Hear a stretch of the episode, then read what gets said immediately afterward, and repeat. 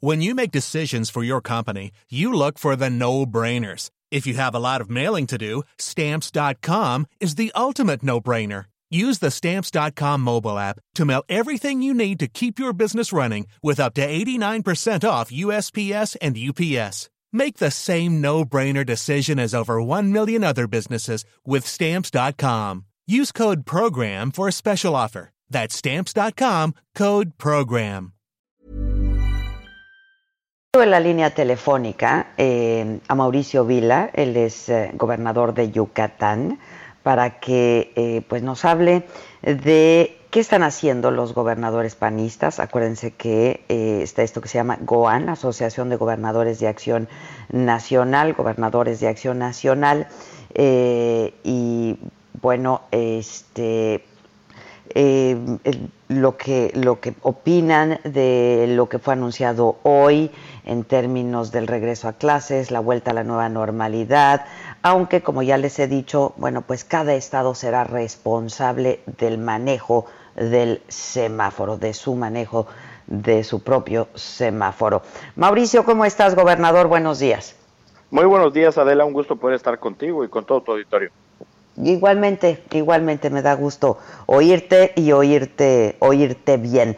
Ustedes en Yucatán eh, a las fases les han llamado olas, la ola 1, ola 2, ola 3. Este, ¿Nos puedes explicar un poco eh, y, y bueno, este, entiendo, no sé si hay actualizaciones, pero eh, se han reportado ocho eh, fallecimientos el día de ayer en el estado para llegar a 170 en total en Yucatán, víctimas de COVID. Sí, Adela, mira, aquí en Yucatán vamos a estar teniendo nuestro semáforo estatal, también coordinados con el semáforo federal. Y, ustedes dirán, oye, pero si te vas a coordinar con el semáforo federal, ¿por qué vas a tener un semáforo estatal?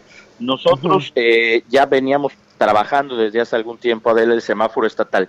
Y en esta reunión que tuvimos el martes, yo soy eh, coordinador de la Comisión de Salud de la CONAGO, cuando se nos presenta cuál es la metodología para hacer el semáforo federal, pues coincidimos prácticamente en los parámetros de lo que íbamos a hacer con el semáforo eh, estatal en Yucatán pero sí hay una variación la cual por la cual vamos a dejar el semáforo estatal.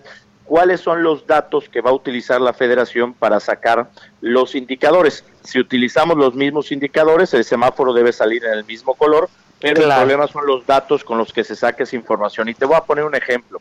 Eh, uno de los indicadores importantes es el tema de la ocupación hospitalaria. Aquí en Yucatán hemos hecho un gran esfuerzo para aumentar nuestra capacidad hospitalaria como por ejemplo tenemos una ampliación eh, temporal del Hospital de Valladolid de más de 100 camas, la adecuación del Centro de Convenciones Yucatán Siglo XXI con 500 camas.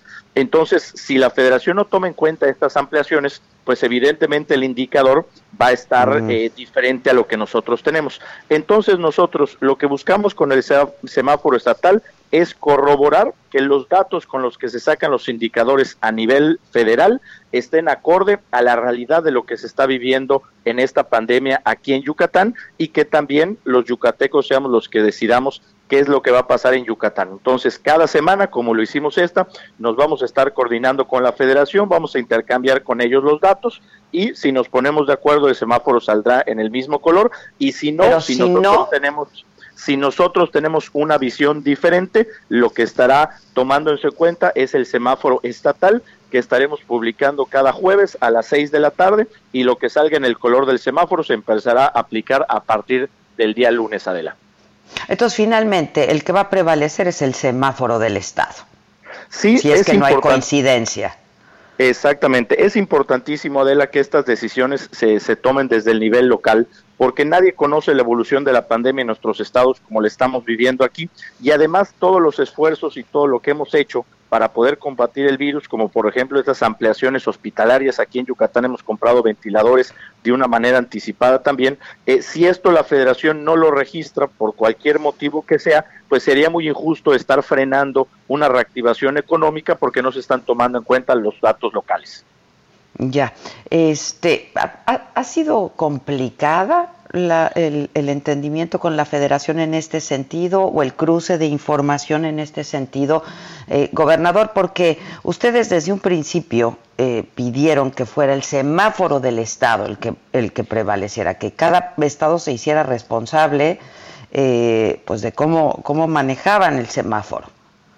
Sí, Adela, mira, creo que lo que ha sido complicado es el tema de los cambios de señales, ¿no? Eh, tú te acordarás que nosotros nos reunimos con el Gabinete de Salud por ahí a mediados del mes de mayo, cuando salió este tema de la reactivación, y se nos dice, oigan, los estados van a ser la máxima autoridad sanitaria en sus estados, ustedes pueden tomar sus propias decisiones. Y en base a eso, muchos gobernadores nos ponemos a trabajar, diseñamos nuestros planes de reapertura, los semáforos, y de repente viene esta reunión del martes donde nos dicen, oigan, no, es un semáforo federal y todos se tienen que, guiar por él y nadie puede hacer eh, menos de lo que dice el semáforo.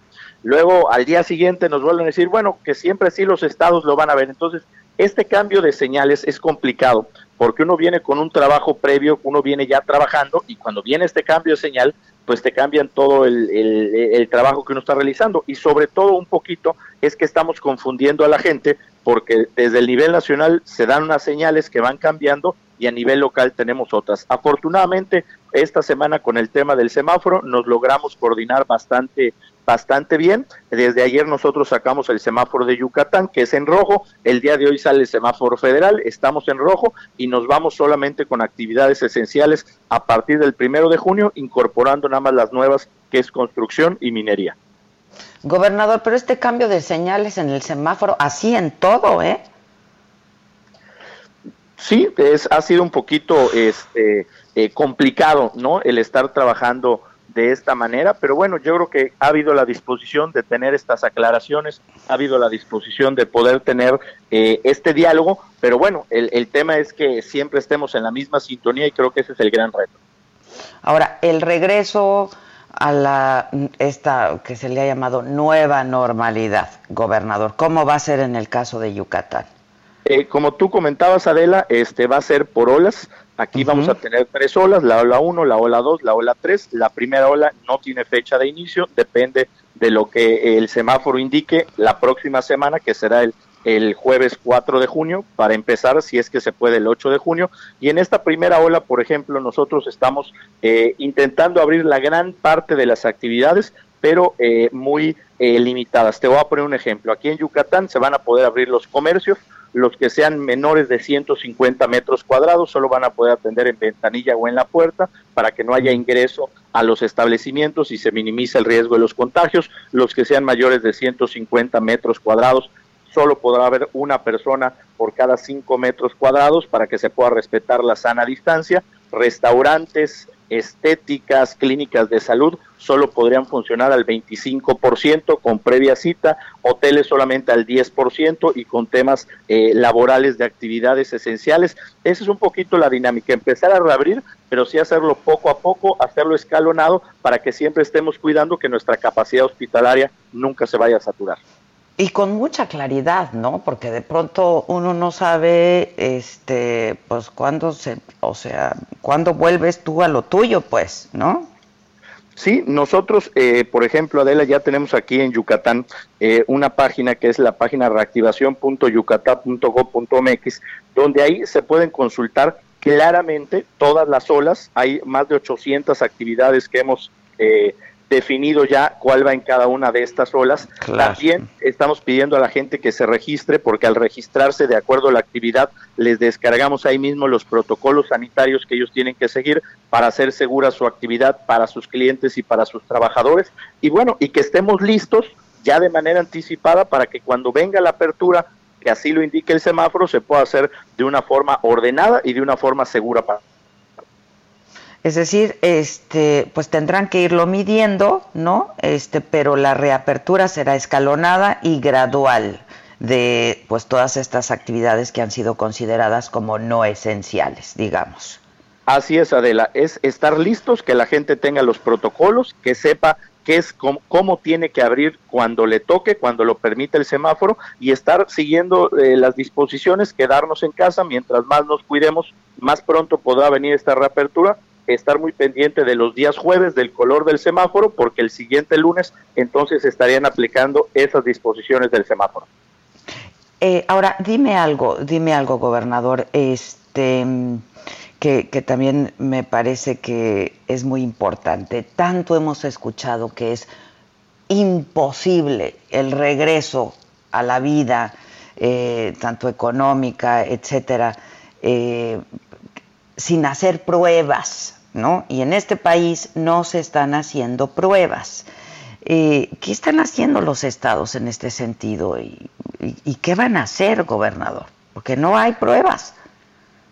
Sí, mira, Adela, nosotros hemos insistido mucho en todas las reuniones que hemos tenido con la Secretaría de Salud Federal, y te lo digo todos los gobernadores, de la importancia pues de, que, de que COFEPRIS pudiera aprobar las pruebas rápidas. ¿Por qué? Porque las pruebas rápidas te permite, sobre todo en el tema de la reapertura económica, tener una idea más clara de lo que está pasando. Desafortunadamente esta aprobación no se ha dado, desconozco por, qué. qué. les dicen? ¿Qué les dicen, gobernadores? Que esto es, digo, es evidente que no hay pruebas. Y en la comparecencia en el Senado, antier, eh, del subsecretario Gatel dice que pues que no hay que no es necesario y que sería un, un, un, gasto este inútil de recursos y de tiempo, etcétera. Y bueno, pues lo que escuchamos es que en todo el mundo se está haciendo exactamente lo contrario. Sí, mira, Adela, a nosotros lo que nos han dicho es que no hay pruebas que sean fidedignas, ¿no? Que el margen de error de las pruebas rápidas es muy grande y que por eso en México no se van a autorizar. En caso de que se autorizaran, por ejemplo, en Yucatán estaríamos dispuestos a, con recursos estatales, comprar estas pruebas. ¿Para qué? Porque mientras más pruebas hagas, y tú lo sabes, puedes rastrear mejor la enfermedad. Si es cierto que a lo mejor las pruebas rápidas tienen eh, un nivel de fallo mayor, pero estas se podrían después, si salen positivas, eh, checarse con las pruebas PCR, que son las que estamos utilizando actualmente. Yo creo sin duda que el saber dónde está en la enfermedad, del saber en qué negocios se están presentando los brotes, es el camino a seguir y ojalá que este llamado que hemos hecho muchos gobernadores de que se pueden aprobar cuando antes las pruebas rápidas, pues ojalá que se pueda concretar pronto. Híjole, sí, este, pues es que es la manera de jugar lo más seguro, ¿no? Sí, la verdad es que cuando menos es lo que se está viendo eh, eh, alrededor del mundo yo he dicho que la única ventaja que tenemos en México es que podemos aprovechar las mejores experiencias alrededor del mundo, que podemos aprovechar también de los errores que se han cometido y una de esas ventajas es ver lo que está pasando con las pruebas rápidas. Ojalá que estas se puedan aprobar rápido y que podamos tener también esta herramienta pues para combatir esta enfermedad. Pues sí. Este, gobernador, finalmente, ustedes han dicho, eh, los gobernadores eh, de Acción Nacional, están aún a tiempo de evitar que esta doble contingencia se convierta en una triple emergencia. ¿De qué estamos hablando? Bueno, pues la, la emergencia de salud, la emergencia económica y pudiera sumarse ahora, dicen, la emergencia social. Sí, por supuesto. Eh, al haber crisis económica, al haber desempleo, pues evidentemente el tema social corre riesgo, ¿no? La inseguridad, evidentemente la gente tiene la necesidad de apoyar a sus familias, si no encuentran trabajo, si no se abren las puertas, si no hay crédito, si no hay apoyo, pues evidentemente esto es un riesgo social que se incrementa cada día que se está prolongando pues esta situación. Sabemos que lo que viene muy fuerte después de esto es la crisis económica, creemos que es un muy buen momento para unir fuerzas entre los tres niveles de gobierno, entre la iniciativa privada y entre todos buscar con lo que tenemos, sin pedir más, las alternativas que nos permitan apoyar lo más que se pueda a nuestra población y evitar esta posible inestabilidad social que solo vendría a hacer más daño del que ya estamos recibiendo por el tema del coronavirus. Entonces, el próximo lunes en Yucatán, ¿qué pasa, gobernador? El lunes en Yucatán hay semáforo rojo y únicamente pueden estar funcionando las actividades esenciales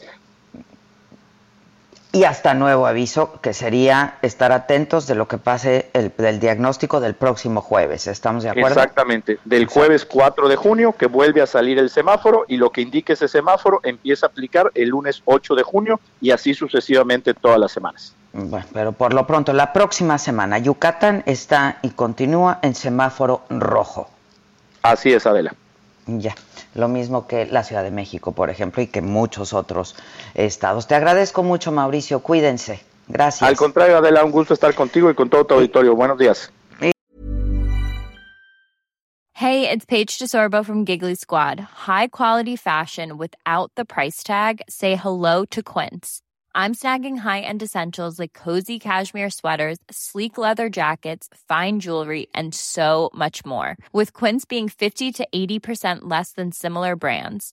And they partner with factories that prioritize safe, ethical, and responsible manufacturing. I love that. Luxury quality within reach. Go to quince.com slash style to get free shipping and 365 day returns on your next order. Quince.com slash style.